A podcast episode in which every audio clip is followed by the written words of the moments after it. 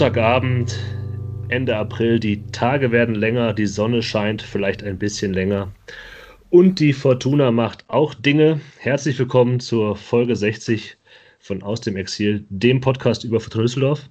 Falls ihr euch denkt, was ist denn das für ein Einstieg? Wer ist, wer ist der Typ? Und was macht Lukas gerade? Lukas ist heute raus und wir versuchen auch ohne ihn, auch wenn es schwerfällt, durch diese Sendung zu kommen. Bleibt trotzdem dran. Wir können ihn nicht ersetzen, versuchen aber unser Bestes, das Niveau, das ihr gewohnt seid, irgendwie halten zu können. Wir, das ist der Tim in Berlin. Einen schönen guten Abend. Der Moritz in Köln. Abend. Und ich sitze in München. Die Sonne. Ah, ein herrlicher blauer Himmel. So, so blau ist er nur in Bayern, habe ich mir sagen lassen. ähm, wollt ihr zum Einstieg irgendeine allgemeinen Gedanken über diese englische Woche mitteilen oder sollen wir direkt ins erste zu besprechende Spiel vom letzten Mittwoch gegen den FC St. Pauli gehen? Irgendwas, was auf dem, auf dem Herzen liegt. Ja, also es sind noch zwölf Punkte zu holen. Das können 61 Punkte noch werden. Damit wäre man in den Jahren, seitdem es die Relegation gibt, äh, fünf von zwölf Mal in die Relegation gekommen. Aha. Ja, und man weiß ja, wie nach dem Wochenende, nachdem alle anderen eben auch verkackt haben und nur der HSV einen Punkt sich ergaunert hat, irgendwie nicht so genau, ob man froh sein soll, weil sich ja eigentlich an der Ausgangslage wenig getan hat, außer dass man ein Spiel weniger hat. Oder die Fortuna und alle drumherum verfluchen, weil man jetzt immer noch irgendwie diese ja schon vor Spielen, vielen Spielen absurde Mini-Hoffnung hegt, ähm, dass es doch nochmal spannend wird am letzten Spieltag gegen Fürth. Ähm, ja, also ich war auf jeden Fall ratlos. Ähm, uns wird ja auch vielleicht nicht zu Unrecht durchaus hin und wieder mal gesagt, dass wir etwas zu negativ seien. Und ich war nach diesem Spiel im FC St. Pauli ehrlich bereit, ehrlich bereit, nicht mich darauf einzulassen, sondern davon auszugehen, dass die Fortuna aufsteigen würde. Ähm, und warum das so ist, darüber können wir ja vielleicht gleich als erstes sprechen. Ähm, am Mittwochabend oder nach ja, Abend das, der 2 zu 0 Sieg gegen St. Pauli in der heimischen Arena im alten Rheinstadion, fast schon. Ähm, ich konnte es leider nicht sehen oder nur die letzten 30 Minuten, das kann ich schon mal vorab sagen, berufsbedingt. Aber vielleicht könnt ihr dann direkt einsteigen. Eine etwas andere Aufstellung, zumindest als wir das gewohnt sind, wir alten 442-Freunde. Ja, also ich glaube gesehen zu haben, dass sich das in einem 4-1-4-1 sortiert hat. Ähm, mal ganz neu äh, in die Kiste gegriffen von Uwe Rösler. Ähm, Botzek, äh, würde ich sagen, ist für dieses System auch genau der richtige Spieler gewesen. Absolut. Ähm, und äh, insgesamt glaube ich auch, äh, dass das gegen St. Pauli keine schlechte Wahl war, dieses System. Vor allem Botzek ähm, auch wieder ein sehr gutes Spiel gemacht hat. Und es war, ich möchte das auch nochmal ganz kurz vorwegschieben. Ähm, es war auch ein unheimlich aufregendes, spannendes Spiel. Und ich hätte selbst nach diesem, dieses 3 zu 0 gegen Osnabrück davor, hat mich ja emotional auch nicht wirklich mitgenommen. Aber bei so einem Spiel ähm, mit so viel Feuer und Power, da war, das war wirklich, ähm, ja, konnte man sich wirklich mitreißen lassen hatte ich das Gefühl. Ich habe das Gefühl, es ist eines der wenigen Spiele, ich erinnere mich gerade an kein anderes, wo zwei taktisch gut eingestellte Mannschaften mit individuell starken Spielern aufeinandertreffen. Und ähm, das war auf jeden Fall ein super Spiel, fand ich. Das vorweg. Ja. Was hat dir denn äh, äh, an der Fortuna äh, in der ersten Halbzeit besonders gut gefallen? Ja, sagen wir es mal so, es gibt ja ähm, die, die, ganz am Anfang war es ja relativ wild und mhm. ähm, dann muss man ja auch sagen, dass äh, St. Pauli als die Mannschaft der Stunde, die Mannschaft der Rückrunde nach Düsseldorf kommt. Düsseldorf ja dieser Fluch anlastet, dass man gegen Spitzenmannschaften nicht gewinnen kann. Und ähm, was mir, glaube ich, sehr gut gefallen hat, ist, dass man nach einer Sturm- und Drangphase von St. Pauli das Ruder so übernommen hat. Natürlich mit einem Tor dann nach 26 Minuten oder so, mhm. ähm, was dann natürlich Fortuna komplett in die Karten gespielt hat. Aber da, ich fand es einfach stark, weil man, weil St. Pauli eben am Anfang bewiesen hat, wir sind eine sehr starke Mannschaft, eine sehr spielstarke Mannschaft. Fortuna da gegen gehalten hat, defensiv und dann aber den Schalter umgelegt bekommen hat und gesagt äh, hat, Leute, wir können das auch, wir können auch Fußball spielen und wenn ihr uns diese Räume anbietet, dann machen wir euch fertig. So. ähm. Aber anscheinend hat ja Rösler mit diesem, dieser Ausstellung eigentlich die Raute von St. Pauli aufnehmen wollen. Ich vermute, dass Botzek die Aufgabe hatte, vielleicht könnt ihr das noch spezifizieren, die, das offensive Mittelfeld äh, zuzustellen. Warum hat sich die Fortuna dann anfangs trotzdem schwerer getan? Ähm, also, das sind ja zwei Dinge, die man vielleicht ein bisschen auseinanderhalten sollte. Also, Chiré, der ja da offensives Mittelfeld spielt bei St. Pauli, war tatsächlich durch Bozek ähm, wirklich äh, abgemeldet in den ja. ersten 25 Minuten. Äh, allerdings ist St. Pauli leider dann eine Mannschaft, die auch noch ein paar andere gute Spieler hat. Und die haben es halt ganz gut geschafft, äh, um Chiré herum äh, für Gefahr zu sorgen. So. Ähm, ja, vor allem oh. immer wieder über die rechte Angriffsseite mhm. mit Mamouche, der am Anfang sehr viele Ballaktionen hatte, auch gefährlich in den Strafraum gekommen ist, immer gedribbelt ist von der Seite und wo man auch sagen muss, dass die Verteidiger erstmal, also vor allem auch Kutris, auch erstmal ein bisschen überfordert waren mit dieser Wendigkeit und Schnelligkeit. Oder? Also viel ja, über die Außen dann geklappt.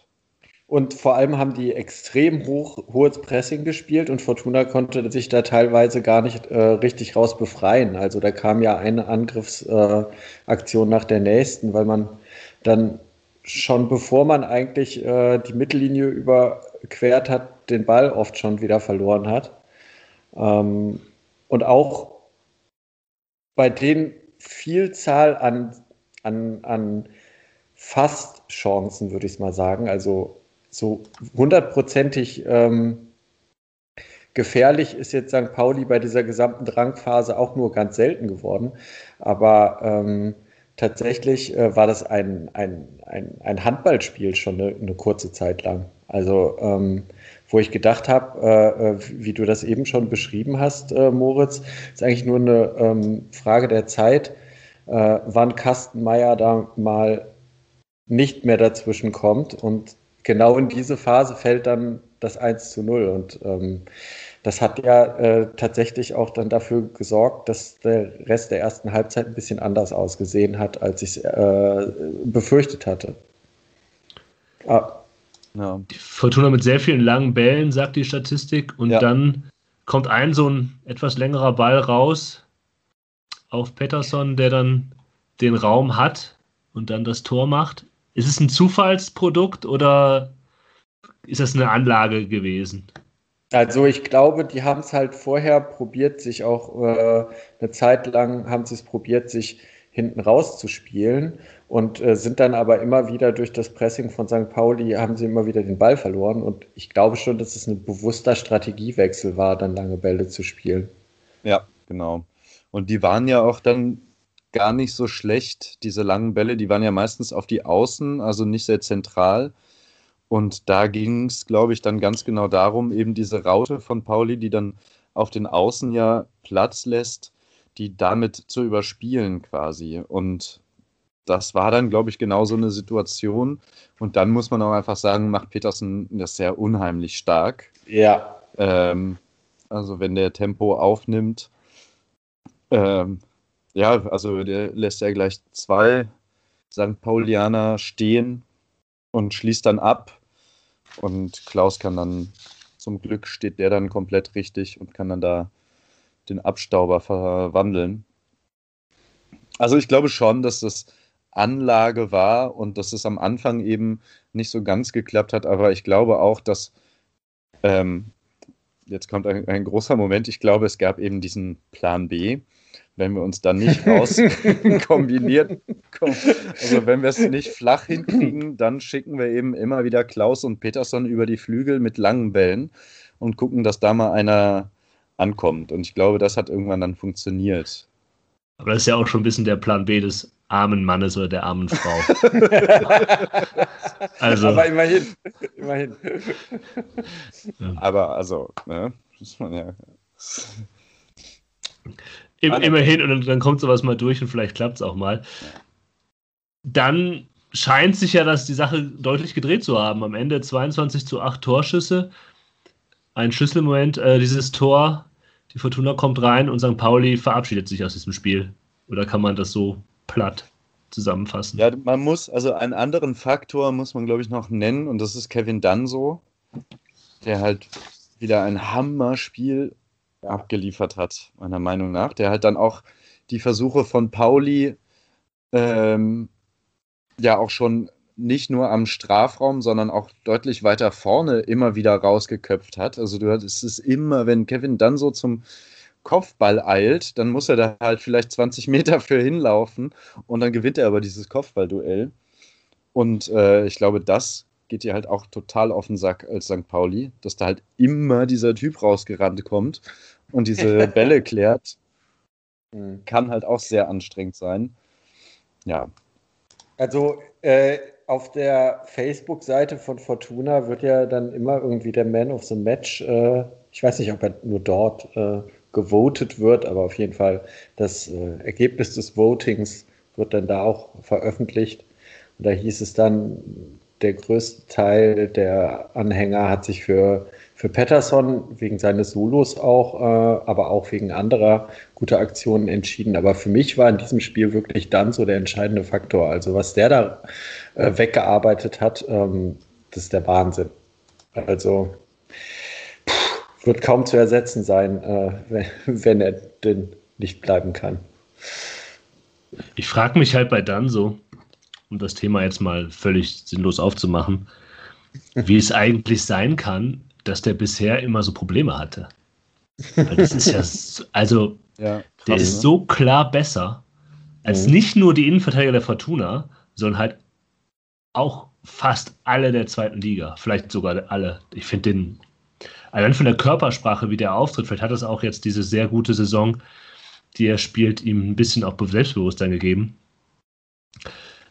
Aber puh, das ist schon echt beeindruckend. Und neben dem, was er da weggearbeitet hat, äh, kommt er in diesem Spiel noch dazu, dass er halt auch einfach ähm, für immer für Gefahr sorgt bei den Ecken, die mittlerweile ja bei Fortuna viel besser kommen, als man das gemeinhin in den letzten Jahren so von Fortuna gewohnt war. Und äh, jetzt in diesem Fall, in diesem Spiel ja auch das Spiel mit seinem Tor nach der Ecke entscheidet. Ähm, äh, ich weiß nicht, bevor wir in die zweite Halbzeit zu dem Tor springen, so die letzten fünf Minuten vor der Pause hatte ich doch den Eindruck, dass St. Pauli wieder wieder aufkommt, aber es wurde nicht mehr richtig gefährlich. Also die haben dann wieder so eine, so eine ja, personelle Überzahlsituation gehabt, aber so richtig zu gefährlichen Abschlüssen sind sie nicht mehr gekommen. Aber das hat irgendwie schon angedeutet, äh, dass es, glaube ich, also in dem Fall war es, glaube ich, ganz gut, die Pause zu haben. Ja, Und, ich muss aber hm? ähm, ja. ich, vielleicht würde ich dir da auch, ähm, ja, was heißt widersprechen, aber ich hatte auch, obwohl St. Pauli natürlich wieder aufgekommen ist, ähm, das Gefühl, dass Fortuna halt hellwach war und die haben halt gelauert und St. Pauli hat das gespürt. So, wenn, mhm. wenn wir hier Scheiße bauen, so und ähm, deswegen, ja, glaube ich, dass da das Momentum schon trotz der ich höre gleich auf. Trotz der äh, wieder etwas stärker werdenden ähm, Mannschaft von St. Pauli das Momentum trotzdem noch auf der Seite der Fortuna war. Mhm. Ja, wie gesagt, wirklich gefährliche Aktionen gab es ja dann von der Seite auch äh, nicht mehr. Ähm, dann war Pause und 48. Minute ist natürlich für das 2 zu 0 wie gemalt. So. Vielleicht einfach deine Sicht des Tores, Moritz. Oder hast du da schon geguckt, Jan? nee, erst ab der 60. Minute. Okay. Ähm, nee, fang, fang, du mal an, bitte, Tim. ja. Also erstmal ist es natürlich äh, super, dass äh, die Ecke überhaupt äh, rausgeholt wird, weil die ja in letzter Zeit einfach äh, äh, auch deutlich äh, gefährlicher kommen als über Phasen der Saison schon. Ja. Ähm, und das ist auch wieder von Pettersson gut rausgeholt. War das nicht eine Fehlentscheidung des Schiedsrichters? Die zweite Ecke war dann eine Fehlentscheidung, ja. Ah, okay. Also genau. es gab erst eine Ecke und dann gab es nochmal Ecke, was dann eine ah. Fehlentscheidung war. Genau, die zweite, die zweite Ecke ist die dann, äh, die zum Tor führt. Also deshalb ist natürlich da die Diskussion gewesen. Aber die erste Ecke, äh, dass man überhaupt in diesen, äh, diese Situation kommt, ist äh, klug rausgeholt.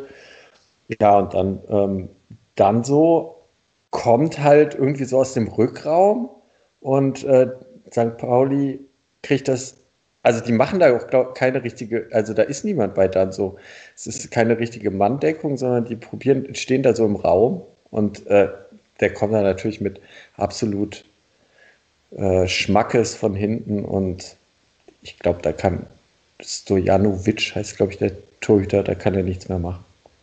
Ich frage mich halt, ob das überhaupt irgendwie zu verteidigen ist. Ja. Also selbst wenn du da einen abstellst, der da mit reinläuft, ja. also wahrscheinlich ist es theoretisch sogar besser, wenn du da hier jemanden hast, der auf ihn wartet. Rösler hat ja schon gesagt, dass das quasi das Einzige, was man in der englischen Woche trainieren kann, ist Standards. Und wahrscheinlich haben die bis zum Kotzen Standards trainiert. Und das hat man dann gesehen. Zumindest da, weil ja. das war ja eindeutig genauso geplant, äh, wie er da reinläuft mit Wucht. Schön, wenn das auch mal klappt. Ja. ja.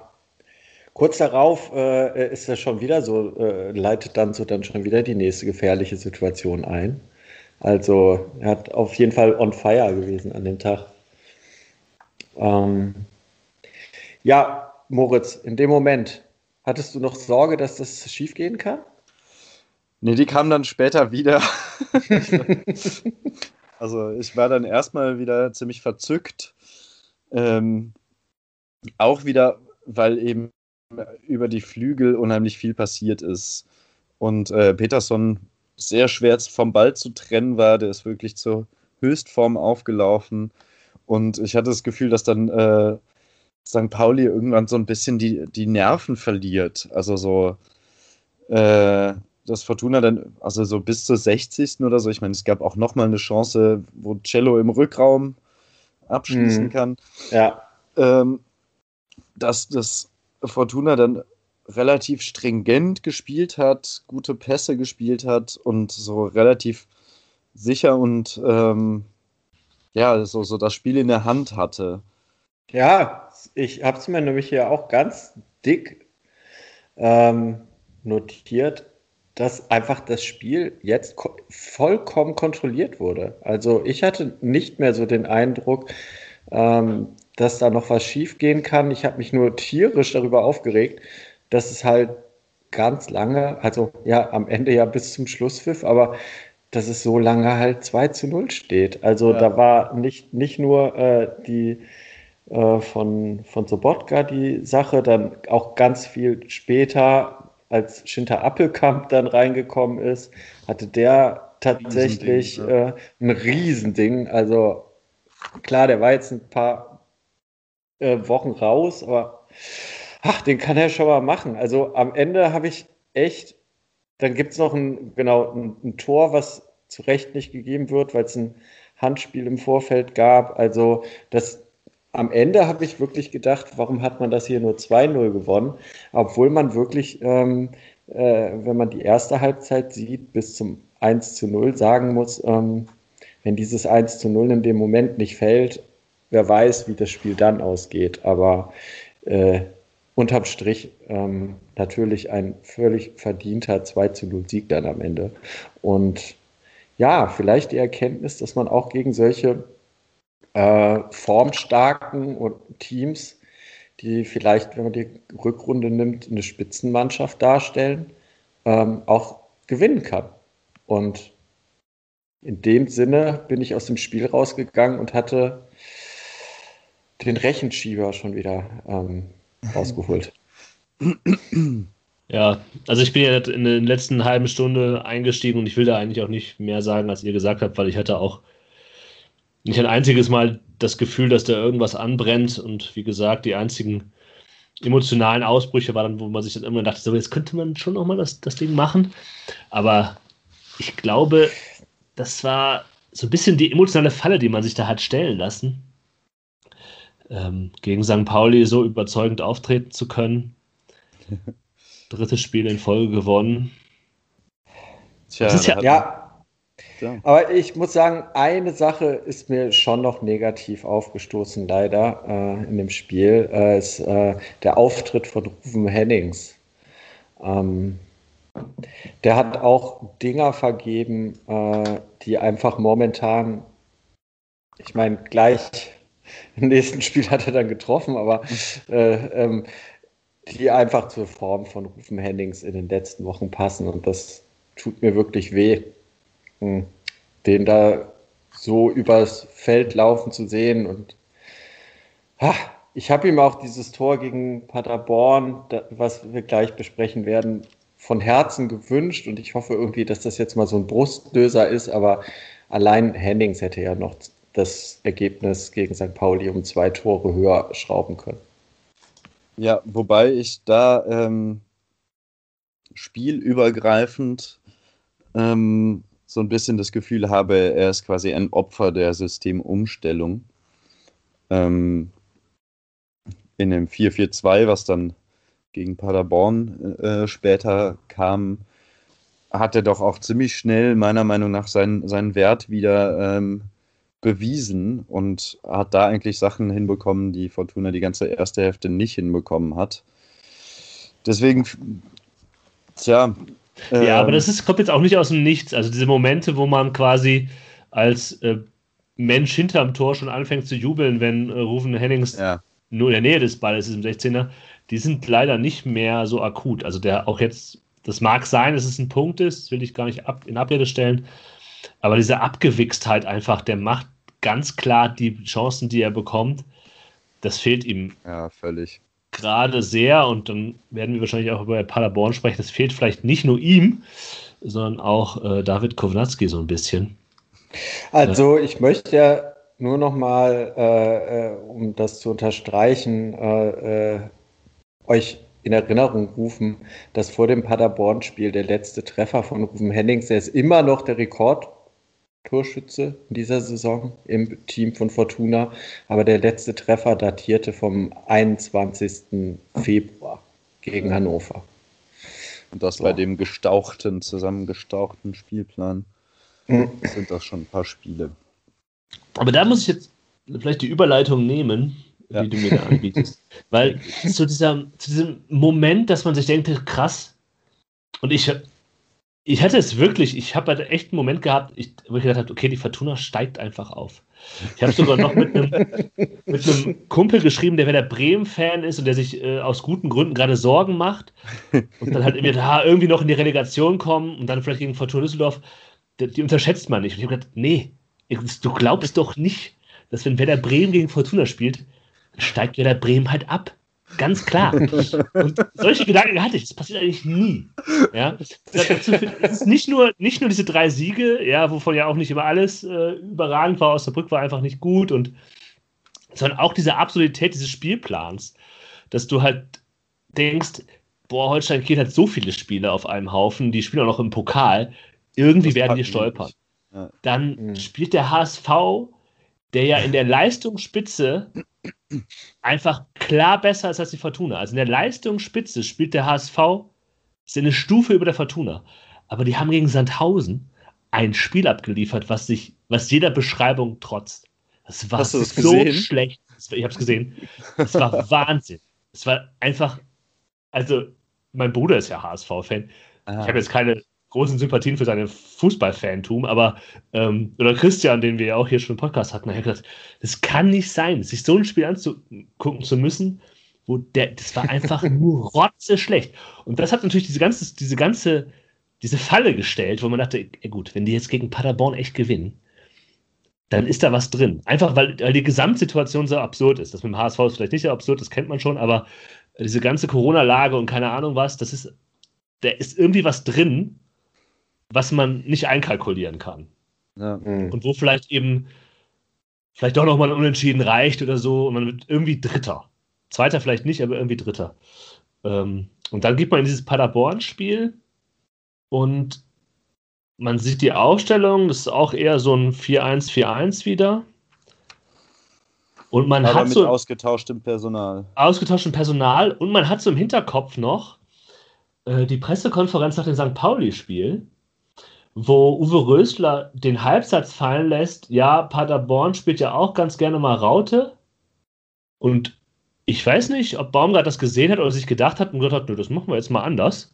ähm, und so ein bisschen Rösler in diese selbstgestellte Falle laufen. Ich sage ich sehr viel Falle, aber ähm, mhm. ich habe das Gefühl, die, der Anfang war ausgecoacht, weil ich das Gefühl hatte, Baumgart simuliert da eine Raute, stellt aber anders auf und Rösler quasi macht das, was gegen St. Pauli halbwegs gut, oder gut geklappt hat, oder sehr gut geklappt hat, dann mhm. wieder aber mit ausgetauschtem Personal. Mhm. Ja. Ja, findet überhaupt keinen Zugriff aufs Spiel. Achso, wollen wir noch aufs Personal eingehen? Nein, das haben ja alle Hörerinnen und Hörer das Spiel wahrscheinlich gesehen oder eine Zusammenfassung. Also, äh, ich sag mal, wir werden zwangsweise über die Spieler sprechen gleich. Ähm, bei der Aufstellung habe ich halt kurz überlegt, ist das noch ein 4-1-4-1? Aber das haben wir ja dann gesehen. Das hat sich schon so sortiert auf dem Platz.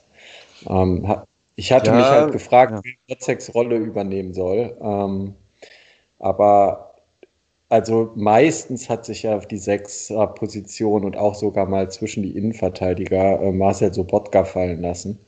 Und wie er das gemacht hat, das, da können wir ja gleich auch ein paar äh, Worte nochmal.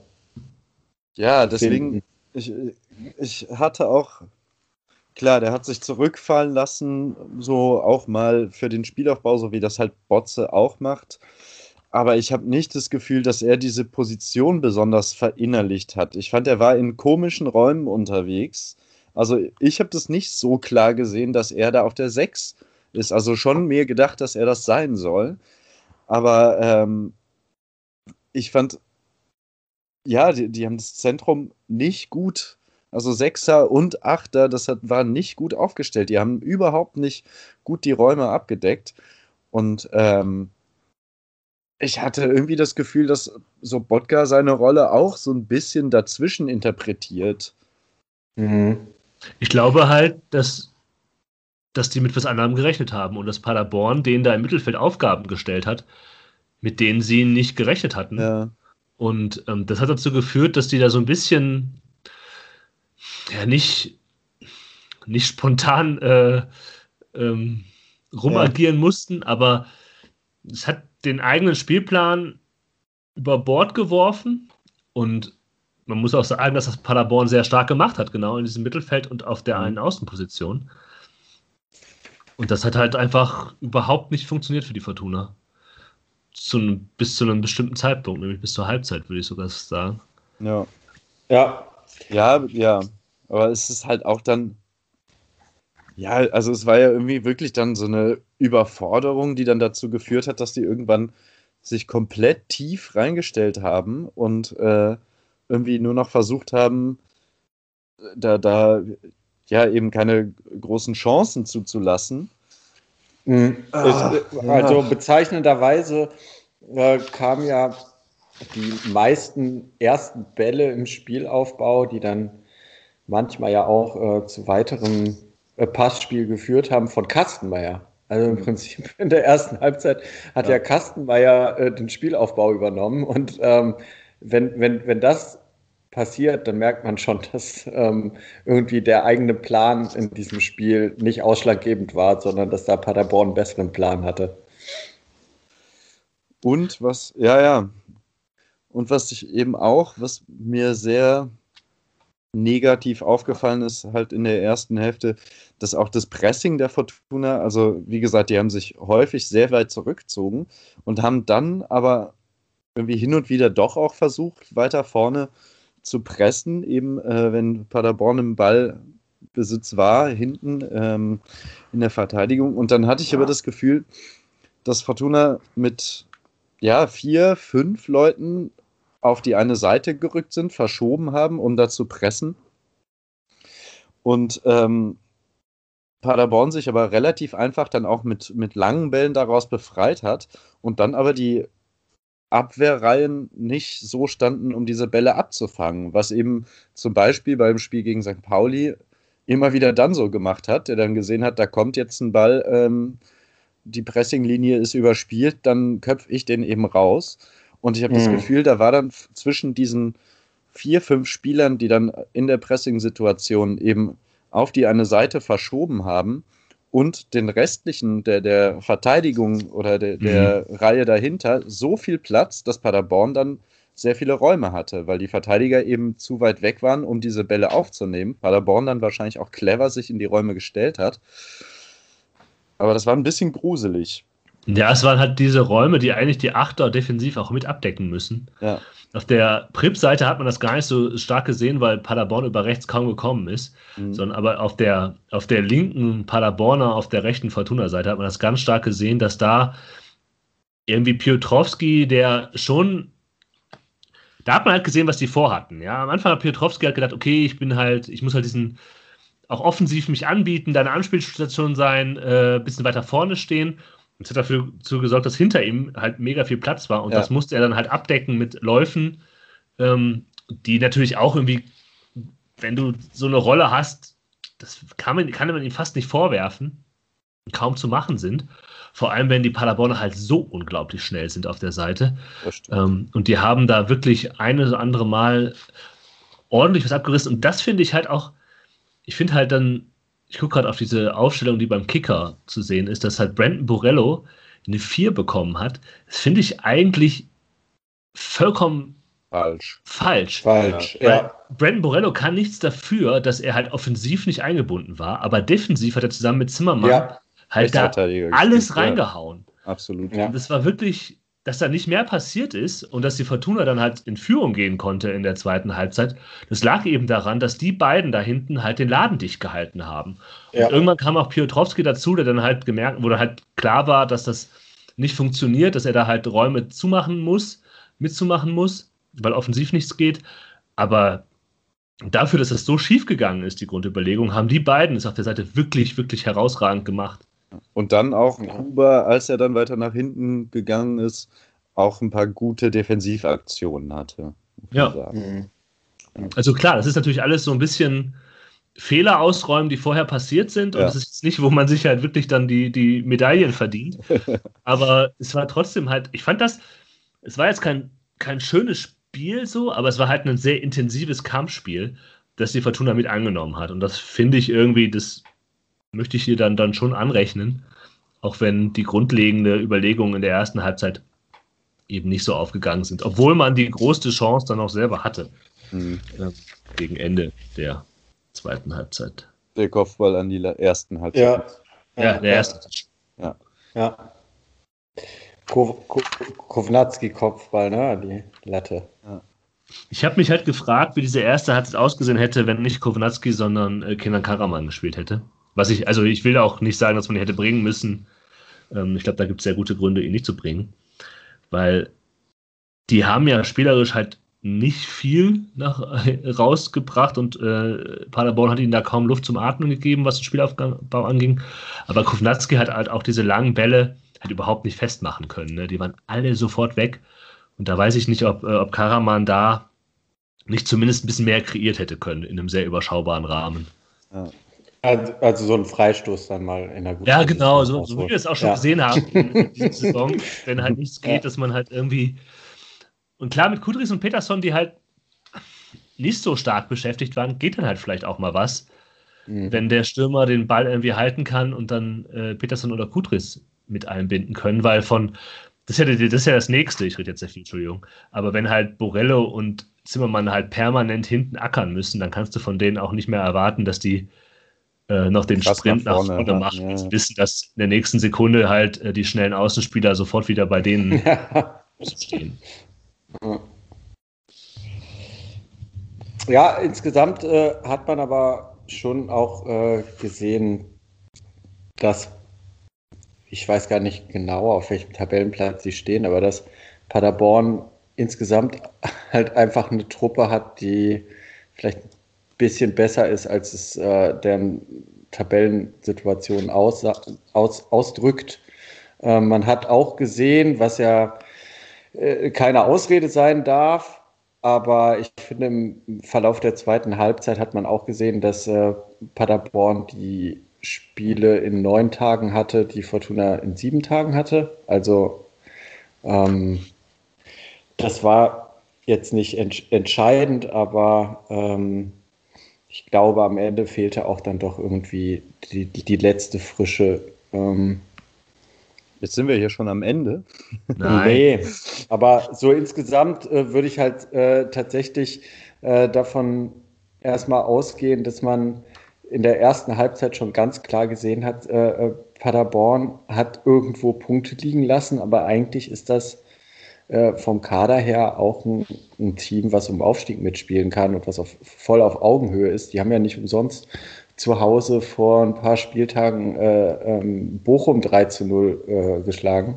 Und ähm, insgesamt war ich dann doch ganz zufrieden, dass mit 0-0 in die Pause erstmal ging. Ja. Also ich sehe das ich würde halt sagen, ich würde ich würd sagen, das liegt an den Trainern. Der eine Trainer hat sich halt verkalkuliert und der andere Trainer hat diese erste Halbzeit für sich entschieden. Und dann kann man sagen, vielleicht nicht mit dem kreativsten aller Momente, ähm, aber halt, dann wechselt er zur Halbzeit. Ähm, Hennings kommt für Piotrowski, es wird auf dem, das unser, uns bekannte 4-4-2 gestellt, wo wir genau wissen, was man bekommt, nämlich Stabilität und das fehlte. In diesen wow. Räumen eben ja, wo eben Piotrowski von vorne bis hinten hätte laufen müssen, ist es nämlich dann besser aufgestellt in dem Moment. Und das stellt Rösler um und man merkt ja fast sofort äh, eine Auswirkung. Ja. ja, absolut. Die Räume waren viel besser eingeteilt, vor allem eben in diesem zentralen Mittelfeld.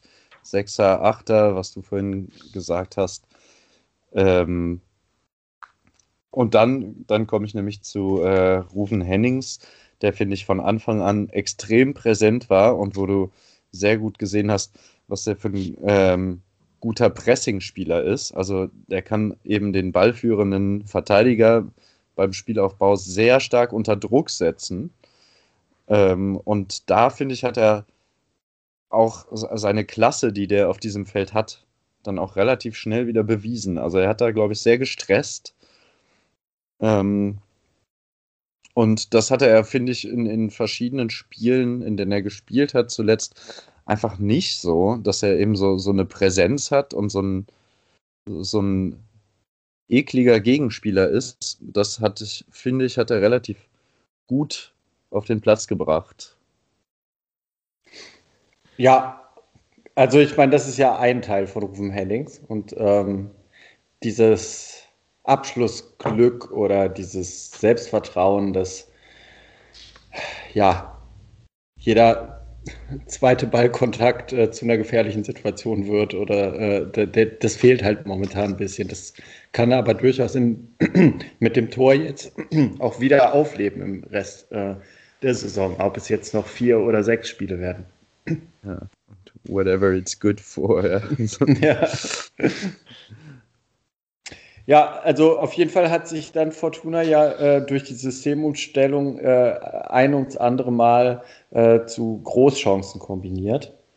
Ähm, und äh, vielleicht am interessantesten erstmal das vermeintliche 1 zu 0 in der 53. Minute. Ähm, da wird ja dann der Treffer aberkannt, weil Kovnatski aktiv ist und leicht im Abseits stand. Wie seht ihr das?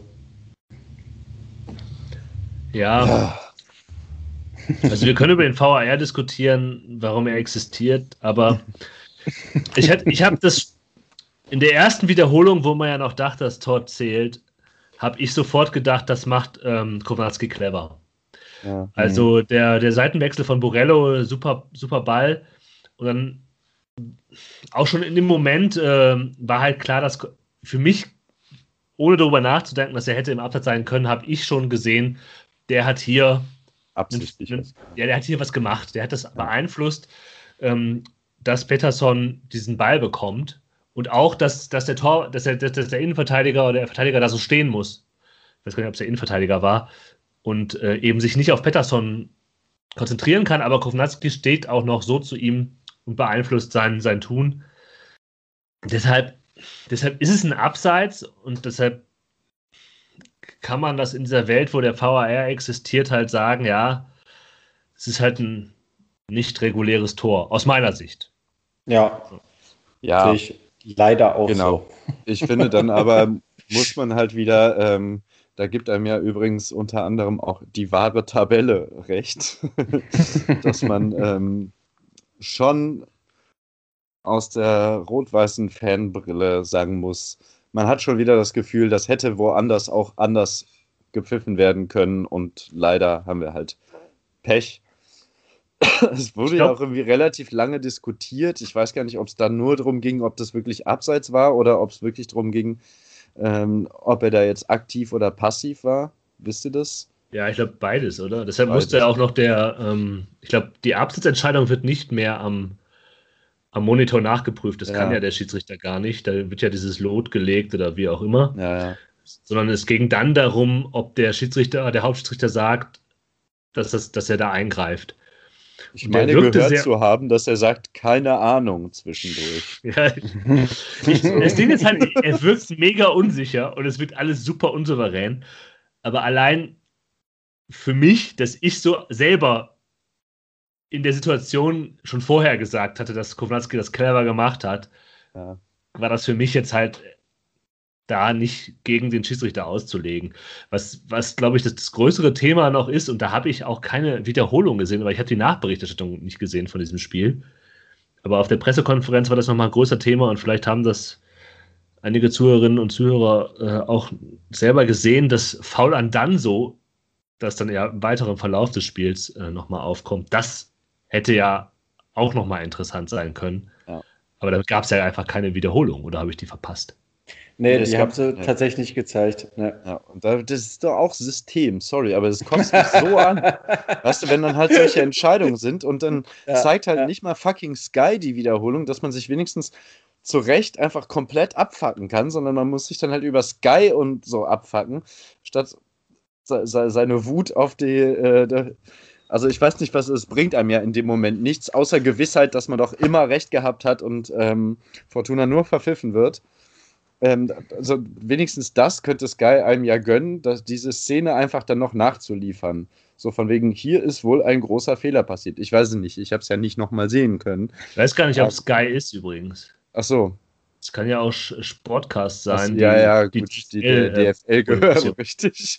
Ähm, Wahrscheinlich. Also ich weiß es nicht, ob Sky die Möglichkeit hat, da nochmal ähm, mit eigenem Bildmaterial hinterher zu schieben. Wünschenswert wäre es, aber wenn du den Aluhut aufziehst, musst du, glaube ich, erstmal an die DFL denken. Vielleicht ja. sogar noch besser. Okay. Ja, das verträgt sich ganz gut, glaube ich. Die wollen Fürth in der ersten Liga sehen. Ja. Ähm, die ähm, schon lange hinter den, hinterm Vorhang die Fäden ziehen. Aber es war auf jeden Fall klar, okay, das war kein Tor für die Fortuna. Ähm, dann wird Klaus eingewechselt für Brandon Borello. Aber die Fortuna macht weiter. Ist so ein bisschen die Phase, wo David Kovnatski ähm, insgesamt vielleicht hätte mal treffen können. Ja. Das, das gewesen. ähm, das ist nett ausgedrückt, ja. Der Arme. äh, ähm, vielleicht können wir am Ende nochmal darüber reden, wie man das einordnen soll. Ja. Aber ja, vielleicht wollen wir schon zum tatsächlich dann passieren. Ja, gehen wir weiter. Gehen wir weiter. Ja. Ja, also äh, es ist halt wirklich eine ganz starke Phase von Fortuna, die dann folgerichtig auch zum 1 zu 0 führt. Ähm, ja, und tatsächlich durch Rufen Hennings. Ich äh, habe mich sehr gefreut für Rufen. Äh, ein, ein Superball von Klaus rüber auf Kovnatski, der quer liegt für Hennings. Ja, und ähm, vielleicht gibt das ja den Schub für die letzten vier Spiele. Und in dem Moment hatte ich tatsächlich direkt die Sorge, ähm, weil das insgesamt von Paderborn so ein Spiel geführt, so eine Spielführung war. Vielleicht spielen die auch zu Hause immer so oder vielleicht wollen sie es Herr Baumgart nochmal beweisen, dass ich gedacht habe, äh, als ging es da das um alles in diesem Spiel, als wäre es ein Pokalspiel. Ich hatte mir schon gedacht, ähm, okay, das wird jetzt äh, nicht dazu führen, dass hier mehr Ruhe reinkommt, sondern jetzt wird ähm, Paderborn erst richtig aufdrehen. Ähm, ja, was ja aber dann auch die Fortuna quasi antizipiert hat, indem sie sich halt einfach komplett zurückgezogen ja, ja. haben und gesagt, okay, jetzt habt ihr erstmal drei Viertel des Spielfelds für euch. Ja. Aber ja, auch hier kann man halt, wenn man das will, auch über beide Trainer sprechen. Ähm, beide ja. wechseln. Ja. Und ich habe tatsächlich in der Situation, wo ähm, in der Situation, in der dann äh, Paderborn wechselt, sehr offensiv, da habe ich mir halt gedacht, da mache ich mir überhaupt keine Sorgen. Weil eigentlich die Fortuna ein Verein ist, eine Mannschaft ist, die stabil hinten stehen kann. Ähm, der, wenn da Flanken kommen und so, das ist überhaupt gar kein Problem, weil dann hast du halt dann so und Kreins, die das rausköpfen. Und es ist ein stabiles Gerüst, mit dem man arbeiten kann, gerade in diesem 4-4-2. Mhm. Direkt nach dem Tor wechselt aber, und da hat, da kam die, äh, ähm, da wechselt, da wechselt Rösler aus und nimmt halt auf einen einzigen Schlag die komplette linke Seite raus was, ja. was er mit ja, Müdigkeitserscheinungen und ja. Problemen, was sein kann, aber irgendwie, ob das jetzt Not tut, weiß ich halt nicht. Ähm, und tatsächlich, ich will nicht sagen, dass das Spiel kippt, weil ich, die Fortuna muss dieses Spiel dann trotzdem nicht verlieren und ich weiß gar nicht, ob, ob ob man das zu stark bewerten kann, diese Wechsel, aber sie sind schon ein Faktor, der dabei zu bedenken ist. Ja, würde ich durchaus auch sagen, aber wenn es dann anders läuft, äh, Kutris ja, fertig ist und äh, schlecht aussieht, dann sagt man, hätte er doch mal den früher runtergenommen. Also schwierig. Ich glaube aber trotzdem, was Jan sagt, ähm, und es wurde ja auch viel geschrieben und ja, der hat dann seine Gründe gehabt, aber man ändert schon sehr viel an der, Sta an, dem, an der Statik des Spiels, wenn du halt eine Seite komplett austauschst. Vor allem mit wem? So. Auf der mhm. einen bringst du Emma, über den würde ich gerne gleich reden. Schön, dass er wieder da ist übrigens und äh, Florian Hartherz, der ja wirklich sehr lange kein Spiel mehr gemacht hat. Ähm, und ja, ich finde, da ähm, setzt dann Rösler wahrscheinlich wieder auf das Momentum, dass man gerade, naja, eben da eine Drangphase war und äh, jetzt die Führung endlich erzielt hat und das jetzt in so einem Spiel bei dem Spielstand die beiden reinwerfen eigentlich gut ist, weil es gerade so eine positive Energie gibt innerhalb dieses Spiels. Und habe aber das Gefühl, dass er sich da verkalkuliert hat. Ähm, ist, die beiden Wechsel sind nicht dafür verantwortlich, dass Fortuna das Spiel verloren hat, aber ähm, dass Florian Hartherz schnell den Anschluss an die Mannschaft findet im laufenden Spiel, ähm, habe ich schon bei der Einwechslung bezweifelt und fand ich, war, äh, war dann auch nicht so. Und bei Emma, weiß ich nicht, sollen wir gleich nochmal gesondert über den sprechen, über die beiden Auftritte. Wir haben jetzt auch gar nicht über Emma bei Pauli geredet, glaube ich. Ich weiß, was du sagen willst und ich hätte auch überlegt, ob man ihn als zum Thema machen soll heute. Ich will es aber eigentlich nicht. Mhm. Weil ich, weil ich doch, wir können da schon drüber reden, aber ich finde halt einfach, dass man seine sportlichen Leistungen nicht bewerten kann. Mhm. Ich finde es aber gut, und das muss ich mal sagen, ähm, wir reden häufig nicht so gut über Uwe Rösler. Ich finde gut, dass Rösler ihm immer Spielzeit gibt. Ja. Auch wenn er seine Probleme hat, auch wenn die Außenposition vielleicht nicht ganz ideal ist und so weiter und so fort, aber er bringt ihn immer, um ihn reinzubringen. Und das finde ich, finde ich ziemlich, das, ich glaube, das, das rechne ich Uwe Rösler hoch an. Ja. Ähm, das ist jetzt sehr ja. pathetisch, aber ich finde, nee, ja. die Leistung von Ioa, die rein sportlichen Leistung, die halt, aber ich finde, nicht zu bewerten sind, weil er eben diese Krankheit hatte und das lange dauern wird, bis er da wieder zu dem kommt, was er tun kann. Da könnte man theoretisch drüber diskutieren. Wollen wir nicht, aber Rösler äh, setzt ihn ein und das finde ich gut. Ja, hast du absolut recht. Ähm, ja, aber ja. Tr trotz allem, kurz nachdem äh, die beiden kamen, was nicht der Grund ist, aber darüber hatten wir jetzt gesprochen, sch schrieb ich mir just auf, äh, bevor es dann den Freistoß, der das alles ins Rollen gebracht hat, diese, diese schrecklichen zwei Minuten äh, gepfiffen wurde, wieder höher verteidigen jetzt. Hatte ich mir vorher gerade als letzten Satz aufgeschrieben, weil man wirklich viel zu tief nur noch verteidigt hat. Mhm. Und da ist es dann halt auch einfach so, selbst wenn man eine, eine Vielzahl an Abschlusssituationen vielleicht verhindert, dann kommt es halt mal dazu, dass man eine nur noch verhindern kann äh, mit einem dummen Foul. Und es kommt dann zu Freistoßsituationen, wo dann möglicherweise auch mal eine Mauer falsch gestellt wird. Und also ich, ich sag mal, ich habe hab mich da schon sehr unwohl gefühlt in den Minuten zwischen der Auswechslung und dem der, der Doppelauswechslung und äh, dem, dem Tor, weil Fortuna wirklich sehr tief stand, viel zu tief. Aber da würde ich gerne, glaube ich, widersprechen, weil mhm. ich glaube, die Fortuna kann das. Und ich würde jetzt als Gegenargument bringen, wenn man höher steht, muss man mehr laufen. Und dann gibt es eine Fehleranfälligkeit, gerade bei nicht eingespielten Viererketten, wo der Linksverteidiger seit längerem nicht gespielt hat, was man ziemlich schnell nach der Einwechslung gesehen hat, mhm. wo er halt ziemlich dämlichen Ball, Ball verpasst hat.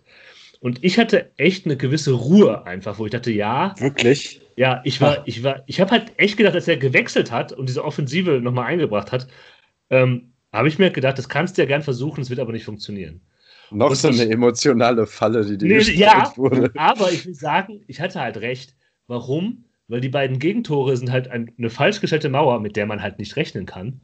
Und beim 2-1, um das schon mal kurz anzureißen, knickt halt Zimmermann um. Ja. Es ist trotzdem schlecht verteidigt und es ist ein ziemlich einfacher Spielzug. Aber das sind die beiden Tore von Paderborn. Und ich, ja. und deshalb möchte ich halt diesen Wechsel, das ist halt auch ich habe das Thema ja selber aufgebracht, weil es ja auch diskutiert worden ist und auch zu Recht diskutiert worden ist. Aber ich glaube, es hätte auch einfach ohne Probleme anders laufen können. Es sind halt einfach zwei richtig sackendumme Fehler, die einem natürlich in Paderborn passieren, ähm, die halt das Ding drehen. Mhm. Auf der anderen Seite hast du dann halt, natürlich ist halt dämlich gelaufen durch diese zwei Fehler, aber du hast dann halt einen Patterson, nicht mehr auf dem Feld, um vielleicht, äh, ich meine, danach wirkte Fortuna natürlich geschockt nach dem 1 zu 2, aber um vielleicht nochmal so die eine Situation zu haben und nochmal zurückzuschlagen. Also ist halt dumm gelaufen. Also, was sagt ihr denn zu, der, zu dem 1 zu 1? Da steht die Mauer nicht gut. Ja, Punkt. Ja, und Punkt, aber ich glaube, du, Tim, hast es eben das eigentliche Problem, also das heißt, nein, die Mauer ja. ist ein Problem. Und du kannst so einen Freischuss auch mal zulassen, weil du kannst eine gute Mauer stellen und das muss kein Tor sein. Ja. Sobotka ja. darf aber auch nicht faulen. Ja, Richtig. Faul ist so. Ja. ja. Das, War, das war vermeidbar und dann ist es noch vermeidbarer, diese Mauer zu stellen. Ja. So. Ja, okay. Das andere ist natürlich tatsächlich äh, äh dem geschuldet, dass Zimbo da verdammt dumm umknickt und ich habe mir eigentlich auch vor allem danach aufgeschrieben. Zum Glück scheint er nicht schwerer verletzt zu sein. Ja, ich habe auch, glaube ich, eben gesagt, zwei Fehler. Eigentlich ist es nur ein Fehler, nämlich diese Mauer umklicken ja. kann. Mal ist es trotzdem ja. irgendwie eine blöde Situation, aber weil er halt auch, glaube ich, in dem Moment, wo er umknickt, eigentlich schon schlecht verteidigt. Ja. Ähm, ja. Aber dann kriegt er halt um und dann kann er es gar nicht mehr retten. Und dann ist der ja. Pass in den Rücken nicht mehr zu verteidigen und ähm, dann ist es das 2 zu 1. Boah. Ja. Dann habe ich mir danach auch äh, äh, nicht mehr viel aufgeschrieben. Es gab, gab noch einen Kreinsch-Kopfball. Das Einzige, was ich mir noch aufgeschrieben habe, ist, ähm, in der 85. Minute gab es eine Ecke. Ich habe mir aufgeschrieben, wo ist Kastenmeier? Ähm, ja, äh, die, die richtig dicke äh, äh, Chance noch in der Nachspielzeit, da verlängert Kastenmeier auch ähm, ja. äh, entscheidend. Und äh, das hat in dieser Saison schon mal gut geklappt und schon als Kastenmeier viel früher nach vorne gegangen ist. Und ich meine, ganz im Ernst, man wusste doch wirklich, äh, äh, wenn man hier jetzt keinen Punkt holt, ist die Saison durch. Und da habe ich mich schon gefragt, warum er da nicht wie oft wusste war. man das schon? In wie vielen Spielen wusste man das schon? Ja. ja. Die Saison ist noch lang. Ja. ja. ja wie gesagt, wir kommen äh, zum Anfang der Sendung zurück. Wenn man noch vier Siege holt mit 61 Punkten, ist die Wahrscheinlichkeit auf Platz 3, wenn man sich die letzten zwölf Jahre anguckt, gar nicht so schlecht. ja, aber ich habe ein bisschen Angst, dass Holstein Kiel nicht das tut, was sie was ich gehofft hatte, dass sie tun würden. Die haben jetzt ja. erstmal ein Spiel gewonnen, oder? Oder schon ja, mal? ja, ja. Aber halt auch, glaube ich, ziemlich souverän. Aber das war in Osnabrück. Ja, da haben ja schon ganz andere gut ausgesehen. Richtig. also, ich, ich denke mal, äh, äh, der Druck liegt auf jeden Fall jetzt erstmal in Kiel. Ja. Und übrigens, ähm, weil wir ja dann doch nie über Wunschspieler gesprochen haben, der hat jetzt wieder getroffen. Dieser Gianni Serra würde ich sehr gerne verpflichten, der wäre ablösefrei. Der hat jetzt für Kiel wieder getroffen. Als. Karaman-Ersatz. Sollte das jetzt äh, jemand hören hier von den Verantwortlichen. Den haben die mhm. bestimmt nicht auf dem Zettel. Äh, äh, also, ich meine, ob Janni Serra nicht lieber Bundesliga spielen will, so wie ja, andere Spieler im Kader äh, von Fortuna, stellt von sich die Frage. Deutschland Kiel. Ja, ich glaube, ähm, ich würde sagen, das Scouting-Modul in Düsseldorf ist gerade so auf Ü30 erste Liga Bank ausgerichtet. Aber wir, die können uns alle, sie können uns alle Lügen strafen. Ähm, Man muss ja jemanden finden, der die Prip-Rolle etwas besser ausfüllt als Edgar Prip. da gibt's gar nicht. Wir suchen einen Prip-Double. ja. ja. Ja, er profitiert halt davon, dass er halt auf der richtigen Seite spielt, ne? Ja. Dass halt tatsächlich Pettersson und Kutris besser harmonieren, äh, aber jetzt zum, Beispiel gegen Paderborn, das heißt harmonieren ist das falsche Wort, aber dass da halt weniger los war und dann Piotrowski stärker im Fokus war. Ja. Aber richtig überragend ist das, was er da leistet, auch nicht. Ja, es sind noch vier Spiele zu gehen. Irgendwie weiß man immer noch nicht so richtig, ähm, ob es das jetzt war. Das ist doch schon mal mehr, als ich noch vor ein paar Wochen äh, zu hoffen geglaubt habe. Das stimmt. Mhm. Ja, und man muss sich auch so ein bisschen schön, schön reden. Ja. Man braucht den Fatalismus, den der uns so ausgezeichnet hat. Ähm, den kann man jetzt ablegen, weil man eigentlich schon weiß, dass man nächste Saison wahrscheinlich zweite Liga spielt und das ist ja auch okay. Schaut euch mal an, wer alles in die zweite Liga kommt. Das könnte eine ganz fantastische zweite Liga werden. 1860 ja. schickt sich an, aufzusteigen. Das wäre ganz, ganz fantastisch. Spielt Sascha Mölders oh. dann nochmal eine Zweitligasaison? Ich glaube, also ich, es ist noch nicht offiziell, aber ich glaube, Sascha Mölders wird auf jeden Fall nochmal spielen. Ich glaube auch, weil er einfach, das spricht auch für ihn, sich vor den vor Zuschauern verabschieden will. Ich glaube, und das ah, ja. ist ja so ein bisschen das, was bei Fink so bitter ist, hm. Äh, der Gedanke nach so einer Karriere, einem Lebensabschnitt, äh, was, was man gerne gemacht hat und vielleicht auch bei einem Verein wie bei Sascha Mölders bei 1860, wo man auch ein Standing hatte, einfach zu gehen und der Einzige, der klatscht, ist der Typ, der die Anzeigentafel bedient. Ähm, ich glaube, das will er nicht. Und ich glaube, deshalb wird er nochmal eine Saison dranhalten, äh, dranhängen. Ähm, ja, aber das, also gut, die können es auch noch verkacken, aber das, es gibt Schlimmeres, als nicht aufzusteigen. Das kann man hier mal festhalten. Aber man kann sich diesen Gedanken ja noch machen, dass es eventuell noch, noch geht. Ja. Vielleicht schon am Montag 20.30 Uhr ja. gegen Karlsruhe. Ähm, ein, ein völlig unbekanntes Team. Oder ist es so bekannt, dass wir es auch gar nicht vorbereiten, weil Lou nicht da ist? Ähm, das heißt hier. Haben heute ähm, 0 zu 0 gespielt gegen den FC Erzgebirge Aue. Kann ich dazu Und beitragen? Ich kann dazu beitragen, im Kader des KSCs stehen natürlich zwei alte Bekannte, einer nicht ganz so lange von der Fortuna weg mit Robin Bormuth äh, der, so wie ich das richtig hier gesehen habe, am Freitag zumindest nicht gespielt hat. Heute habe ich jetzt gerade nicht geguckt. Äh, und Philipp Heiße, äh, der vielleicht auch noch dem einen oder anderen äh, ein Begriff ist, der über Stationen wie Dresden und ich glaube Norwich City äh, auch beim KSC gelandet ist. Ansonsten Jerome Gondorf kennt man vielleicht noch. Man kann auch noch Wer anmerken. Ist der Trainer? Ah, den, äh, Thomas, nee, der ist der Eich, Eichner heißt der. Ja, genau, Christian Eichner. Christian Eichner, ja. ja. Man kann auch sagen, dass die letzten, das finde ich ein bisschen merkwürdig, wo ich es gerade sehe, dass die letzten, von den letzten vier Spielen sind drei Heimspiele. Und so die nächsten mhm. drei Spiele der Fortuna sind Heimspiele, nur das Spiel in Fürth, wo es dann um alles geht. Ähm, das ist ein Auswärtsspiel.